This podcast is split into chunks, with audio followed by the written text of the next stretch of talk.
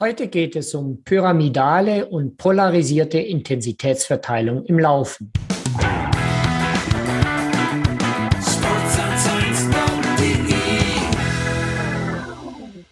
Seit längerem wird über die optimale Verteilung von Trainingseinheiten mit höherer Intensität in vielen Ausdauersportarten diskutiert.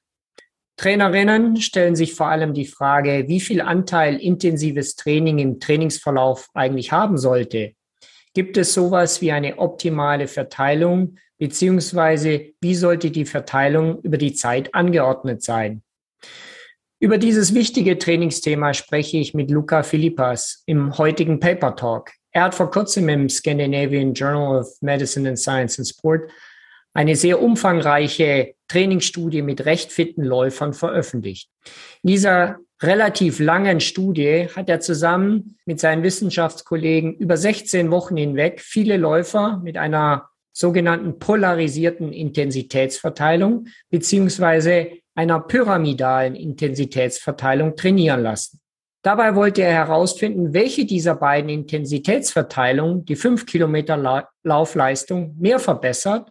Und zudem hat er auch untersucht, ob es einen Unterschied macht, wenn die beiden unterschiedlichen Intensitätsverteilungen zeitlich hintereinander gereiht werden.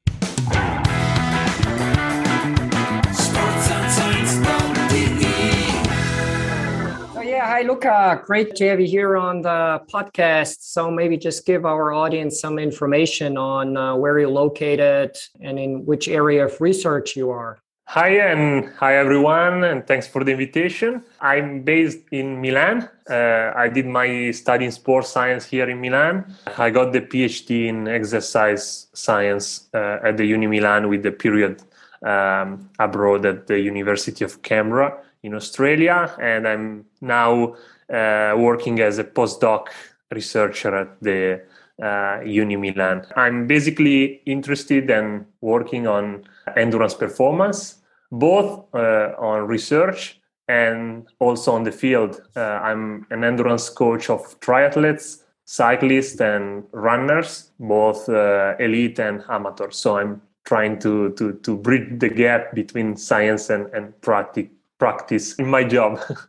Yeah, perfect. We need more of those uh, those guys. And uh, actually, I got in contact with you. Um, you published a very nice paper uh, in the Scandinavian Journal of Medicine, Science, and Sports just recently. And the title of your article is uh, Effects of 16 Weeks of Pyramidal and Polarized Training Intensity Distributions in well trained endurance runners. And I got in contact because uh, 16 weeks of uh, experiment is quite enormous. That can you give us some brief uh, information on what your aim of the study was and maybe some some background info?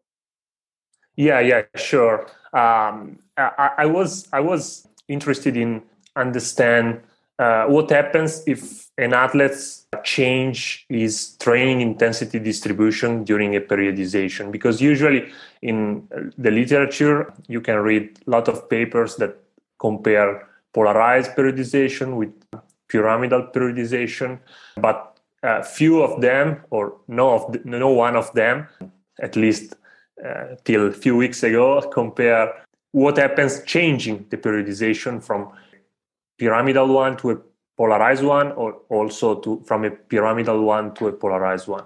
That's so, the other way around. uh, so just briefly for uh, the audience how do you define pyramidal and or polarized training intensity yeah, distribution? it was pretty easy. Um, we divided the three zones zone one zone two and zone three based on uh, lactate threshold so um, or ventilatory threshold you can you can use both for for dividing the, the three zones. Zone one is below the first ventilatory threshold. Zone two is uh, between the first and the second.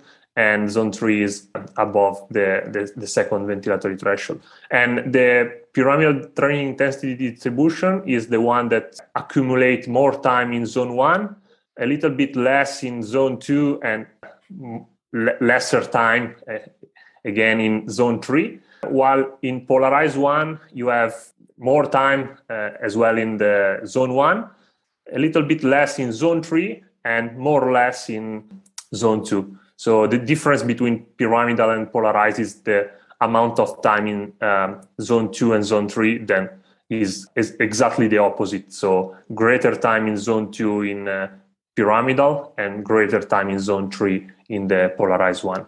If I get your um, your experiment correctly, so basically you just changed the order of the training intensity distribution. Yeah. So I think it was eight weeks. You started in in one group with let's say pyramidal, and then yeah. after eight weeks you changed to a polarized training intensity distribution. And of course, the other group just did the uh, just the opposite.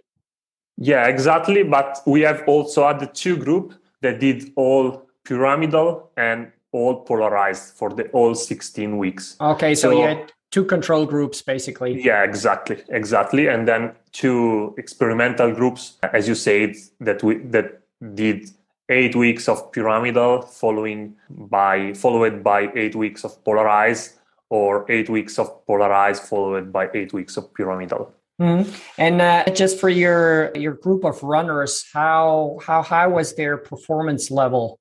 Uh, the performance levels was yeah pretty high. They were amateur athletes, but they were all between for uh, listener that uh, understand and know 5K time trial performance. They were uh, between 50, 15 and uh, 16 uh, 30 in the 5K time trial, and they had all around 67, uh, 70 of VO2 peak in in a incremental ramp test. So they were uh, not high level, not elite runners, but pretty well trained uh, endurance runners. I think I read six sessions per week was about the average for each runner.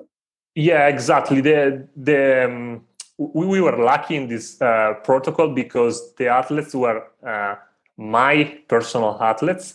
So uh, we, we were lucky that we, we, we got the full control of, of them. So that's why we, we could uh, also propose uh, six session per week for all the training groups. So the four training groups perform uh, six session per week for the entire protocol.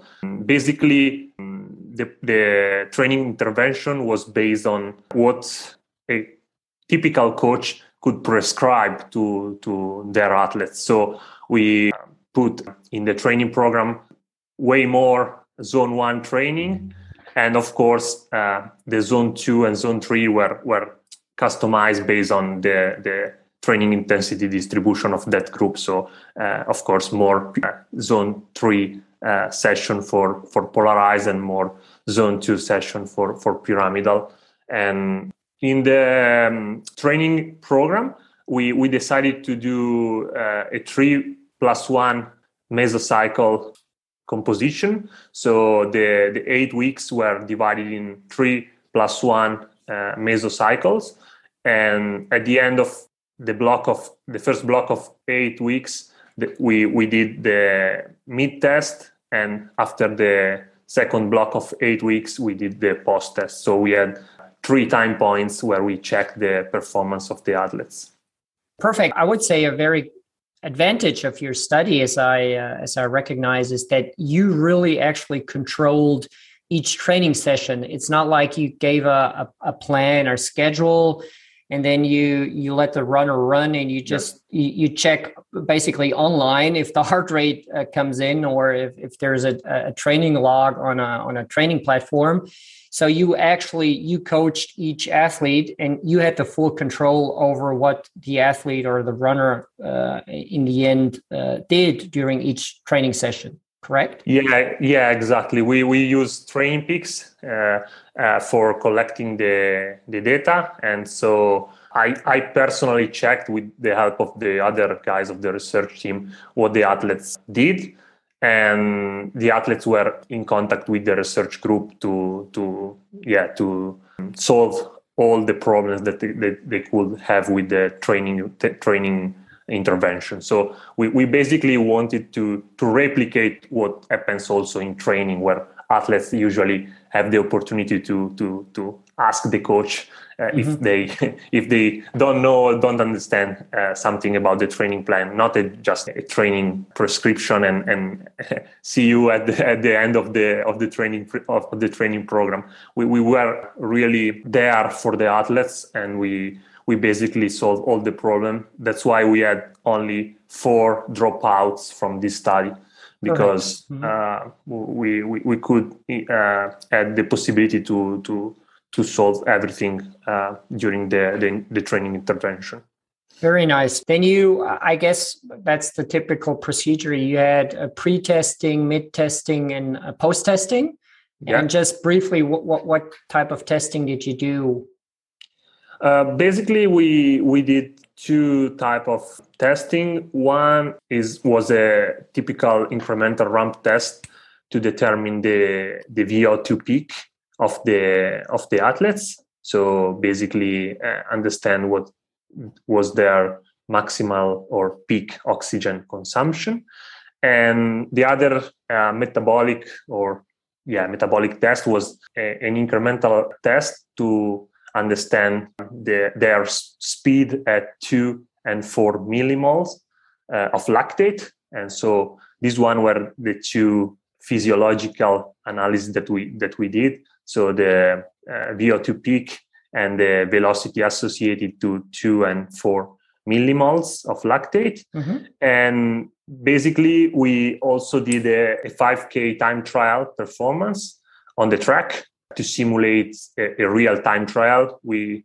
we decided not to to to do uh, the time trial on the treadmill because we wanted to replicate what happens also in the in the on the field. So basically, we had uh, these three or four parameters: uh, VO2 peak, speed at uh, threshold, so two millimoles mm-hmm. and four millimoles, and the 5K time trial performance. Okay, now give us the hard facts. What what was uh, your your main findings? Yeah, the main findings was that we did not find any particular difference between the group uh, for all the parameters. We, we saw a, an increase in all these parameters for all the, um, all the groups, except for VO2 peaks that did not change uh, from pre to, to, to post. If you look at the absolute values, but only at the relative values, because athletes tended to, to lose a little bit of weight. So that's why VO2 peak, rel- relative VO2 peak change, but an absolute not and velocity associated to the two blood lactate threshold, two and four millimoles change, uh, improve for all the four groups, and also time trial performance. But there were no differences between the training groups. Okay. There were just slightly more changes in performance. So pyramidal to polarized training group uh, seems to have a better improvement compared to the other but there were no significant changes. Yes, there were no significant difference between the, the, the groups. But we're talking now uh, for a 15 minute um, uh, runner on 5K and about 68 uh, VO2 max. Um, we're talking about changes uh, in the area of 2 to 3% is that correct? Yeah. That's about the margin you, you, can get out of two time eight weeks of different training intensity distributions. Is that correct? Yeah, exactly. Is that correct? And it's one of the things that we expected, so that we did not did not find any substantial increment and difference between the group because when you talk about high level or yeah well trained athletes the the marginal gain are really really small. Mm. So we expected not to find any dif- any big difference between the groups. But if you look at these maybe small trends that that we that we got, so that the, that one that seems that pyramidal to polarized seems the better to to improve performance. I think it's uh, interesting for coaches because they, they want to to to understand also if they can get a really small change in performance, not a really big mm. change. Because when you, you, you know, when you talk about endurance athletes, elite endurance athletes or high level endurance athletes, even small changes can be worth to to to to to improve performance. Yeah, and uh, especially laboratory testing. If you do probably uh, duplicate testing or twice testing before, in the in the middle, and after this type of uh, training period, you probably get all these errors involved uh, in testing. You probably could dampen uh, the effects, and of course, a five kilometer run also is is has a motivational factor involved. So, but still, two to three percent. Um, and I know the reviewers in the Scandinavian Journal uh, Medicine, Science, and Sports are quite tough, and they uh, really don't like like you to maybe speculate a little bit. But I think on a podcast we can speculate a little. Um, do you have a, a, feeling, a gut feeling um, of your your runners? Do you think there are some who benefit more from one procedure to the other? Yeah, yeah, yeah, yeah. Uh, I think th- there were a lot of variation between the athletes. So uh, we found many, many, many differences in the results based on also athletes' phenotype. I tended to to to see that athletes that were more yeah, used to to a pyramidal training intensity distribution tended to have a uh, maybe a better uh, adaptation following the polarized mm-hmm. one. And also happened the, the, the opposite uh, for athletes that were used more with with with polarized one. Uh, so they got uh, better adaptation with using pyramidal. But this one was really really different from uh, one other to the other. So we don't have a common response for coaches because uh, we also did the six weeks pre-intervention to try to uh, put the athletes at the same level of training with same amount of volume and same amount of intensity, just not to have the variation effect on the protocol. Mm-hmm. So that's why mm-hmm. we found in some athletes that they were used before the, the start of the protocol to more pyramidal or more polarized that they get a more beneficial effect from the other one but this one was not for all the, the athletes so okay. uh, mm-hmm. I, I, I, think i think we we must probably think if this approach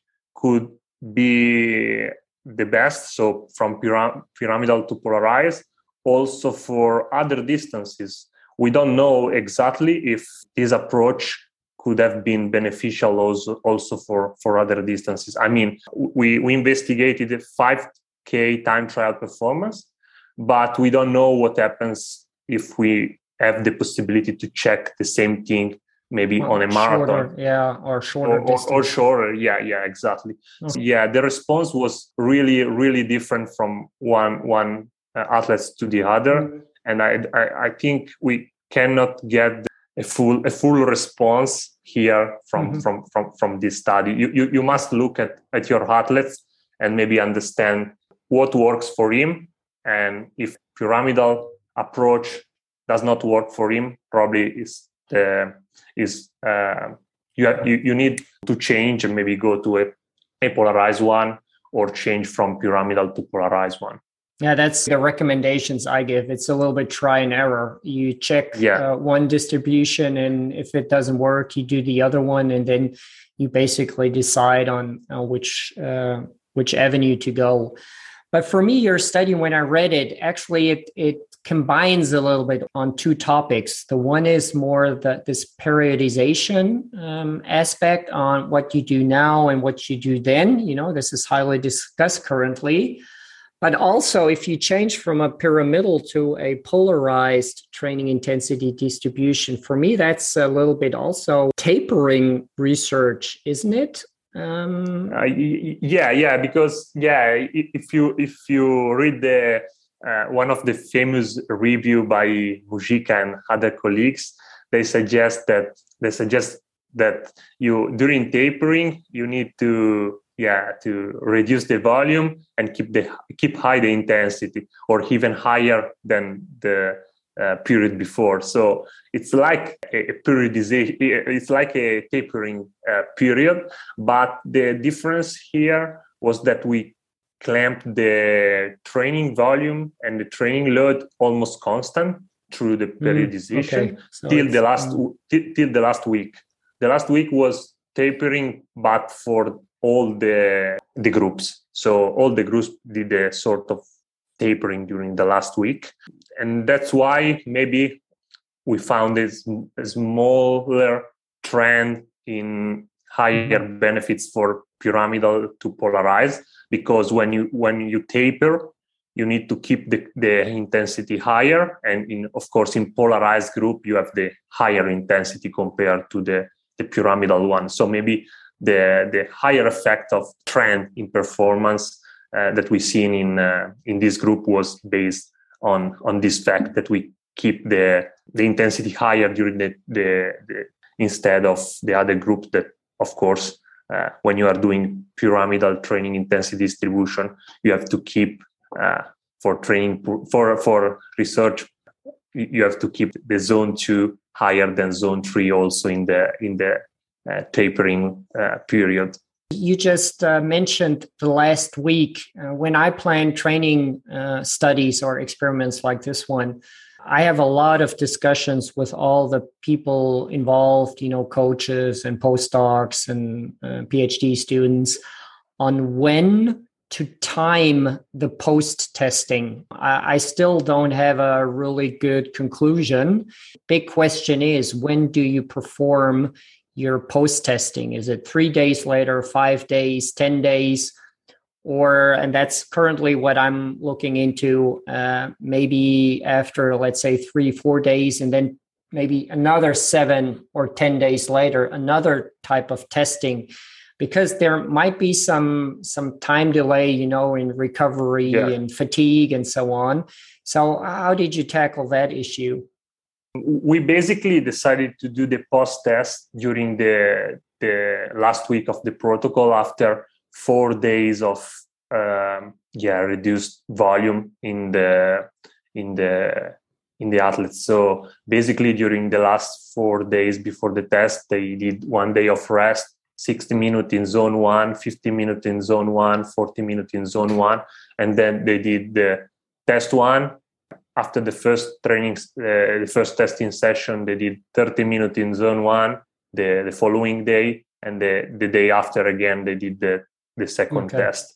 Mm-hmm. Um, we decided this approach because these athletes were used to have a short tapering period in their uh, usual in their training program usually when they train so they did not taper for two uh, two weeks or three weeks they usually taper for one week and so that's why we decided to to keep the taper just one week or just four or five days um, okay. till the till the first testing session and not more because they they are used to taper um, used to have a shorter taper than than than other athletes okay. so that's why we decided this approach Okay, well, great, Luca. Thank you for summarizing your your findings. What's next uh, to read your group or from yourself? We have a, a study that is really similar to this one. Uh, we decided just to compare what happens if we had a plyometric training to a pyramidal training intensity distribution or a plyometric training to a polarized training intensity distribution. So we basically are writing a paper where we had uh, where we have four groups again, but one one doing pyramidal without strength training, one doing pyramidal plus plyometric training, another one just polarized training uh, without strength training, and the fourth group doing polarized training plus plyometric training. And we are just analyzing the data, so we don't know exactly what, what happened. Uh, we basically expect that both group doing uh, strength training could have gained much more performance than uh, the other two groups that did not perform any strength training based on the literature, but we are curious and we we want to check if we can find some difference between um, adding strength training to a polarized approach or to a pyramidal approach could have a, a different impact of, on performance. Perfect. I uh, I see. This is not the last time you're on a podcast here. I'm uh, quite sure we need to discuss that uh, that study because that's very very interesting for runners. So yeah, great. Yeah. Uh, it'll be an Thanks. interesting study, that's for sure. Thank you. Thank you. Bye.